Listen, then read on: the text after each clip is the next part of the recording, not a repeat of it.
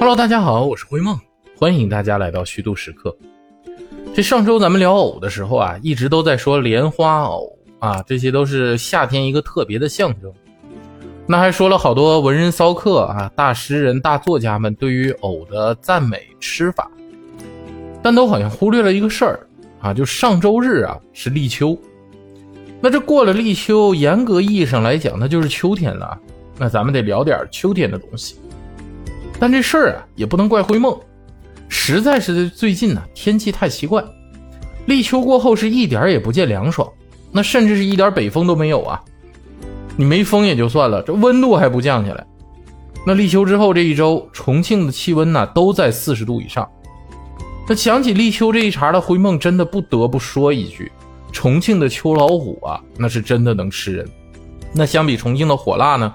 老家东北已经开始逐渐有了秋天的感觉，和家里打电话的时候说起来，说气温啊已经开始下降了。于是呢，灰梦也就决定啊，在这周和大家聊聊秋天。那一提起秋天，我第一句想到的关于秋天的诗，就是辛弃疾的《西厢月》里的那一句啊：“明月别枝惊鹊啊，清风半夜鸣蝉，稻花香里说丰年，那是听取蛙声一片的。”那既然想到了呢，咱们上周也说了，这周要聊个肉，那咱今天啊就聊聊这句诗里的肉，啥呢？蛙。蛙这个物种啊，要细分还是有很多种的，比如说咱们现在在食材里比较常见的牛蛙，啊，还有我们从小就从课本上学的田间卫士青蛙，那东北大兴安岭的特产林蛙啊，还有什么虎纹蛙呀、飞蛙呀。啊，那这些年呢，还有一个外边蹦蹦跳跳，那就是不愿意回家的没良心蛙，啊，叫台蛙，是吧？反正呢，就是种类特别多。那据统计啊，蛙的种类有两千五百多种，而且这蛙的来头呢还不小。人家一开始啊不是食材，不仅不是食材，甚至是咱们先民的图腾。那这个图腾呢，说起来还有点谐音梗的意味。先民们呢，把蛙作为女娲的象征。但这女娲呀，明明是人身蛇尾，和青蛙也没啥关系。要真说非得扯上点关系呢，那就是女娲的这个“蛙”字啊，和“蛙”同音了。那女娲是上古的神仙啊，人家创造了人类，给了人类生命，所以青蛙本身呢，就代表了这个强大的生命力。而且这远古时代啊，先民们呢，平均寿命比较短，还总容易出现意外死亡，所以呢。这繁衍呢，就是整个部落的第一等大事儿。每个部落呢，普遍都有自己部落的生殖崇拜。青蛙也是一种。你看，这青蛙一次可以产下好多好多的小蝌蚪。咱们小时候呢，谁没听过小蝌蚪找妈妈的故事？所以这蛙的生育能力啊，那是真的强悍。那先祖们呢，就用这个玉雕蛙，以祈求这个多子多孙，繁衍子嗣。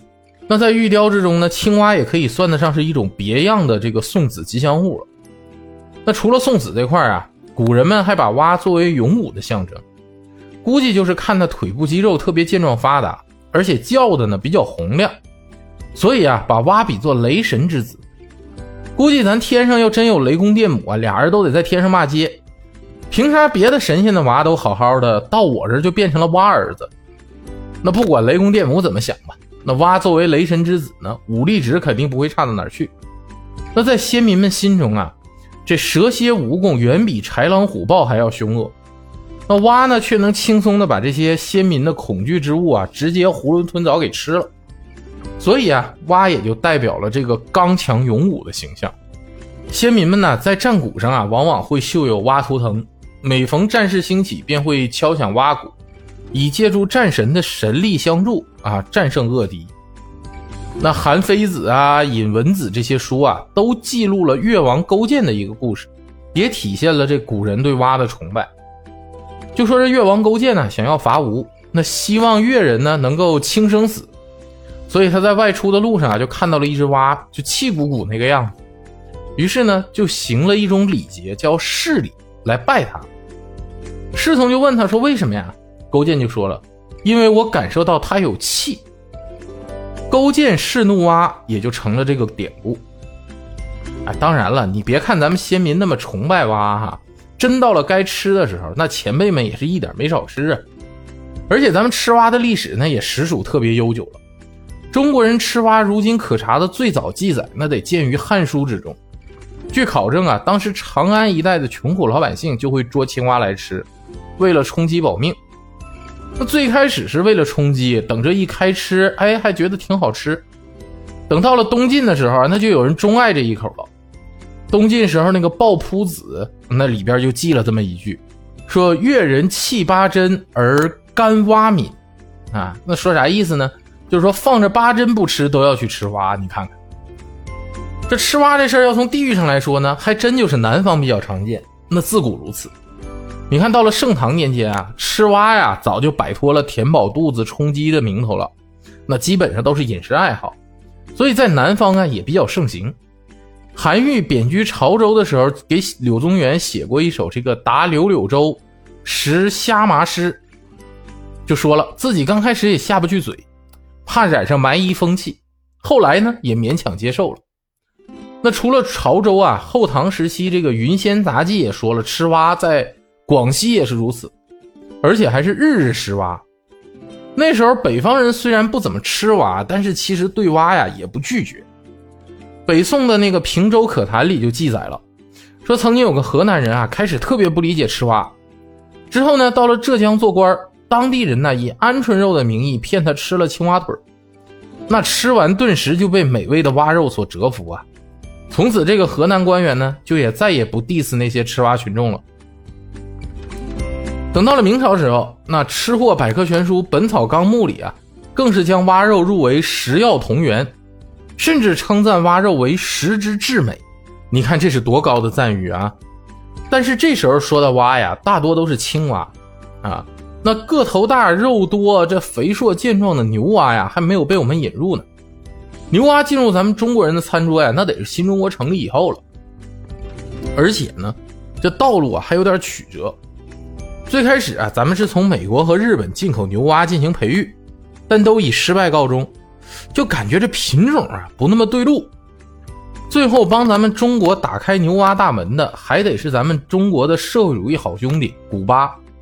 当时古巴革命领袖卡斯特罗呀，以国礼的形式将牛蛙送给了毛主席，那也就送给中国了，成为了中国引进古巴本土牛蛙的一块敲门砖。你看大家是不是万万没想到，古巴除了雪茄之外，还有一个特产竟然是牛蛙。当时牛蛙在古巴呀，那是数一数二的农业大项目。不过我估计这个农业大项目啊，也是没办法，因为牛蛙本身是一种特别强势的物种，那适应环境的能力和繁殖能力那都是极其强悍，那都是被列为世界百大外来入侵物种之一的家伙。那所到之处啊，各种本地的两栖动物、鱼虾都会受到威胁。那它所携带的病菌呢，甚至可以导致本土蛙类灭绝。你看多狠！那繁殖太快，自然就需要捕杀处理啊。那成为农业的大项目也不足为奇了。但就是这么一个物种入侵的这个霸道生物，到了咱们中国呀，就因为它的肉质细嫩啊，还没有多余的刺儿，吃起来呢简单又爽快，那是一来到中国就被各位食客给爱上了。于是乎，下场基本和小龙虾一样，成为了失败的入侵典型，变成了抢手的盘中蛙。你看啊，这长江流域的人民偏爱水煮和煸炒，广东的人呢觉得田鸡蒸着吃最好吃，川渝人民则用热辣去烹饪牛蛙，那东北人呢则钟爱给这个牛蛙呀配成配菜，比如炖点土豆啊，炖个粉条啥的。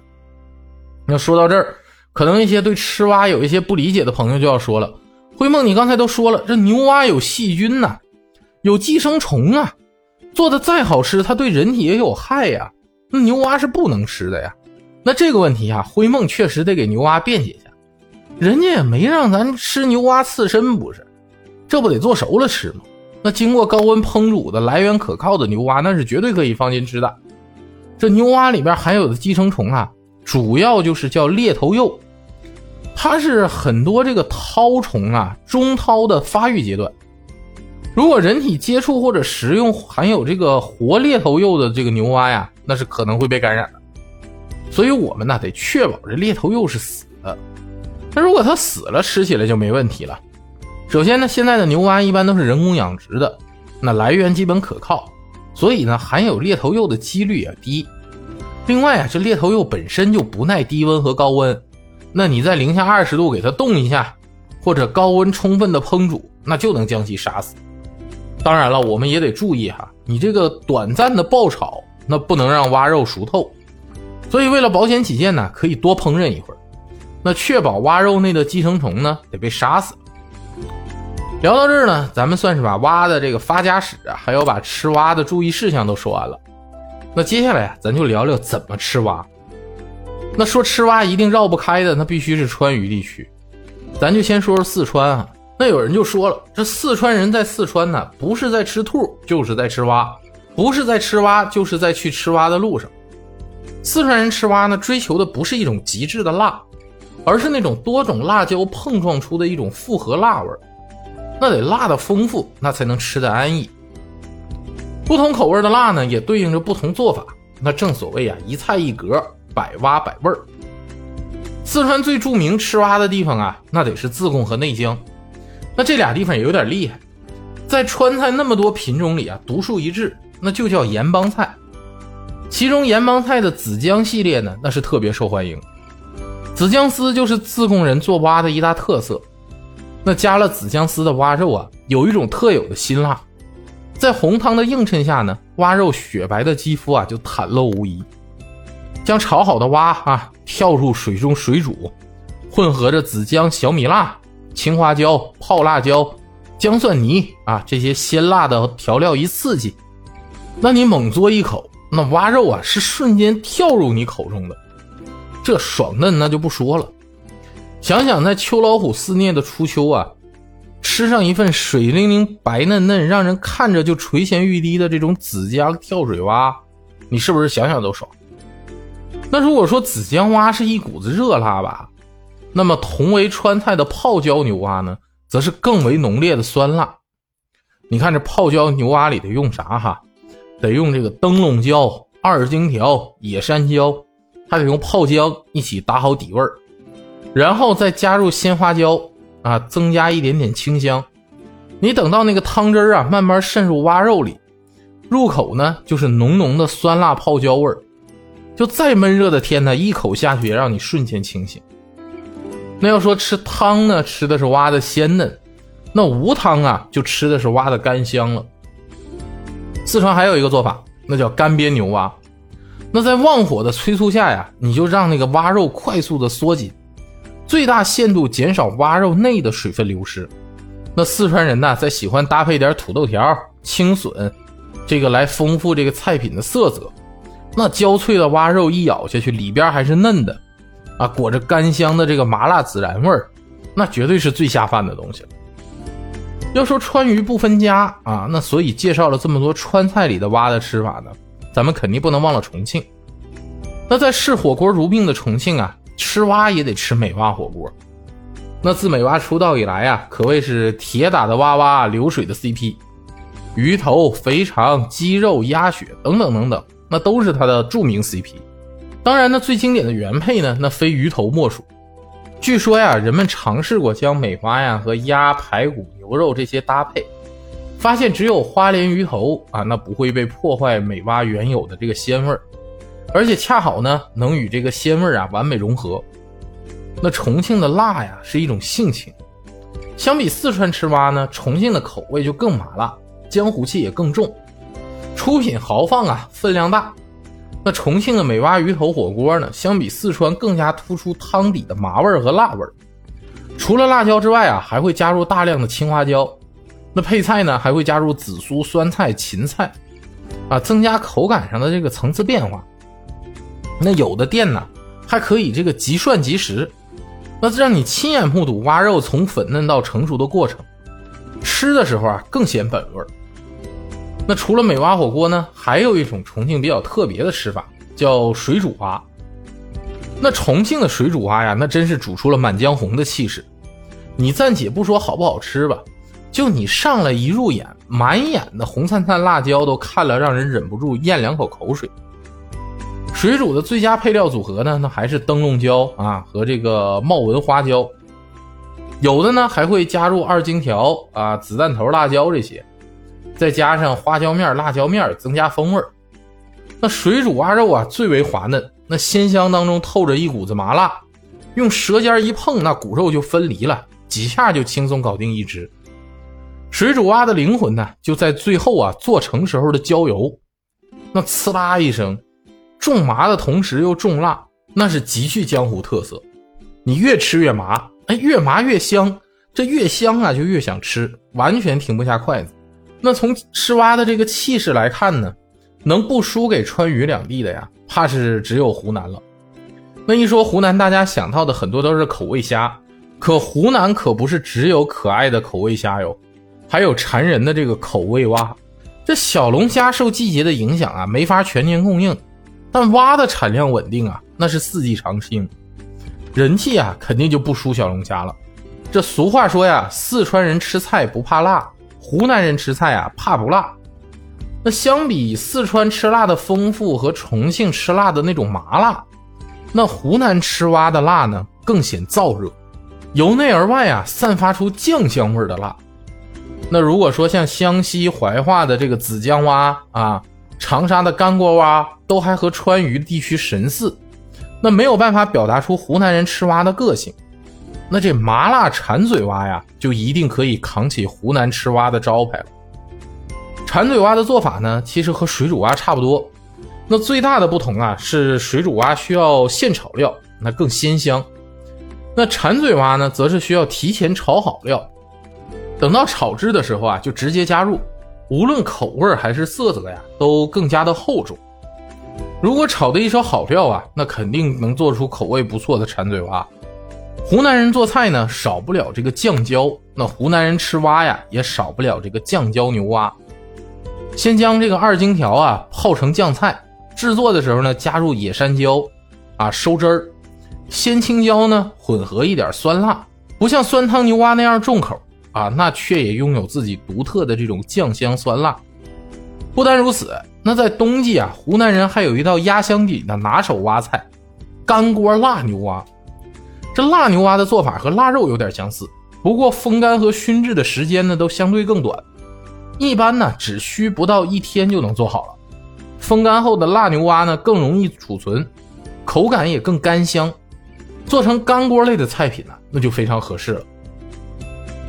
咱们说了这么多猛辣的蛙啊，再来说几个清淡点的。你看上海人啊，他不吃辣，但是呢，对于牛蛙加了朝天椒一起炒着吃的这个牛蛙面呢，他都可以吃。这牛蛙面呢，其实就是以牛蛙为浇头的面，汤汁儿还是回到了上海人的口味儿，用了本帮菜的做法，所以微微有些发甜。那朝天椒呢，放的也不是特别多，那吃起来呀，有些微辣。但又不失了上海菜的温柔。那还有广东的这个砂锅牛蛙煲，那利用其快速成菜这个保留食材本味的特点呢，能最大限度的还原蛙肉的稚嫩。之前还有潮汕的朋友和我说，他们拿蛙煲粥，据说能把牛蛙的鲜美啊完全煮进粥里。可惜灰梦是没吃过，但想来呀，一定很美味。那现在咱们吃的呢，大部分都是牛蛙。那毕竟田间卫是青蛙呀，那是咱需要保护的好朋友。咱们呢，还是先把这些个物种入侵的家伙吃完了来。那吃蛙的时候，我们都得默念，我们是在为生态平衡做贡献。当然了，还有那种在外边流浪久了，总也不回家，还没事上蹿下跳给家里人添堵的那种台蛙，怎么做呢？也好做，你就让它跳，跳的厉害了，东风外卖直接就给它包圆了，还保熟。